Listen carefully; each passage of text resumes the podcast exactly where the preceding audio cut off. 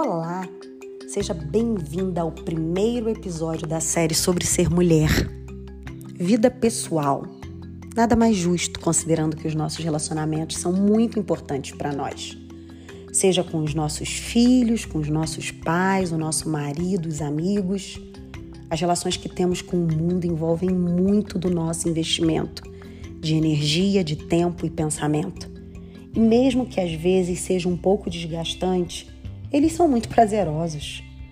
Mas em alguns momentos, falta nos atentarmos para um tipo de relacionamento primordial, o que temos com nós mesmas. A gente tenta ao máximo ser uma mãe incrível, uma esposa perfeita, uma amiga para todas as horas, uma profissional multitarefas. Mas será que a gente está cuidando de si mesma tão bem quanto a gente cuida dos nossos entes queridos? Qual foi a última vez que você tirou uns minutinhos e fez algo por você?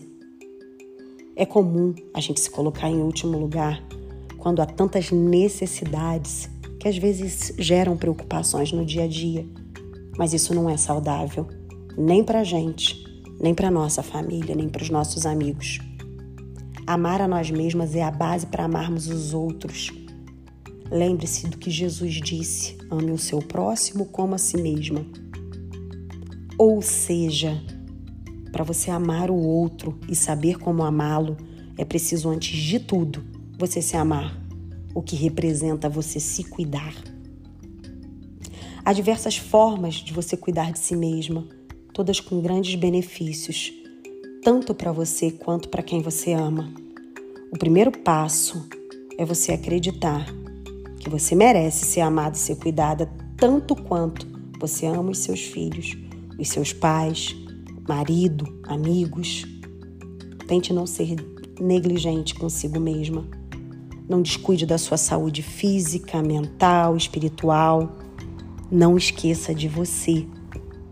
Para isso, eu elenquei itens importantes para nos auxiliar no início ou na continuidade dessa rotina e nos trazer os benefícios necessários para uma vida equilibrada para uma vida feliz. O primeiro deles é: não ignore os sinais que o seu corpo lhe dá. Esteja sempre atenta e sempre procure a opinião de um profissional. O segundo é aprenda a dizer não.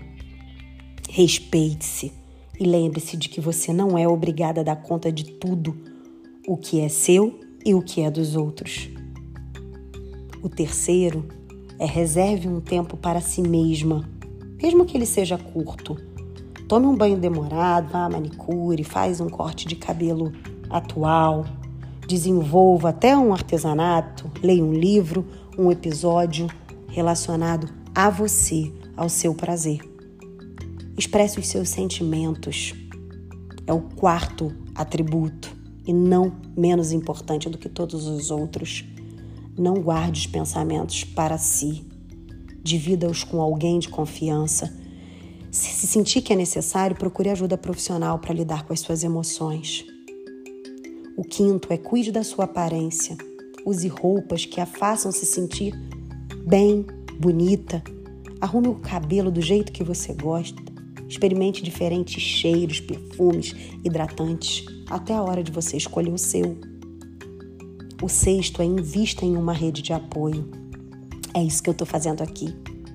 Forme um grupo de pessoas que possam lhe dar conselhos e carinhos em momentos tanto difíceis como os de alegria, como os bons momentos. O sétimo é faça atividade física. Estar em movimento alivia o estresse e a ansiedade, além de melhorar a nossa condição cardiorrespiratória. Não pode pagar uma academia ou um profissional para acompanhá-la nesse momento? Hoje existem tantas dicas: caminhar, subir, descer escadas. Podem ser alternativas. O oitavo é beba água. Tenha uma garrafinha de água sempre ao seu lado para beber ao longo do seu dia. A água regula muitas funções do nosso organismo. O nono é cuide da sua alimentação. Capriche no colorido do seu prato, aumente a variedade de legumes, de verduras, bem como de frutas. Diminua o sal, ou evite-o, exclua-o. Alimentos processados, Coma comida de verdade. Você merece. O décimo é sinta o sol. Os raios solares eles são muito importantes para a nossa saúde. Eles, além de aumentarem a nossa vitamina D, eles nos deixam bem mais dispostas. A gente precisa se expor pelo menos 20 minutos diariamente. Décima primeira, seja grata todos os dias, por mais difíceis que eles possam parecer. Eles sempre oferecem algo de bom. Faça uma lista diária se você estiver encontrando a dificuldade de enxergar as coisas boas pelas quais você se sente grata, porque elas existem, elas estão aí. E o décimo segundo, fortaleça o seu relacionamento com Deus. Dedique parte do seu dia a uma oração, a uma leitura. Estar em contato com o Pai vai acalmar a sua mente e lhe mostrar a melhor resposta para cada situação. Lembre-se de que é preciso estar bem para cuidar de quem você ama. Um grande beijo para você. Em breve a gente volta com o próximo episódio. Seja bem-vinda mais uma vez.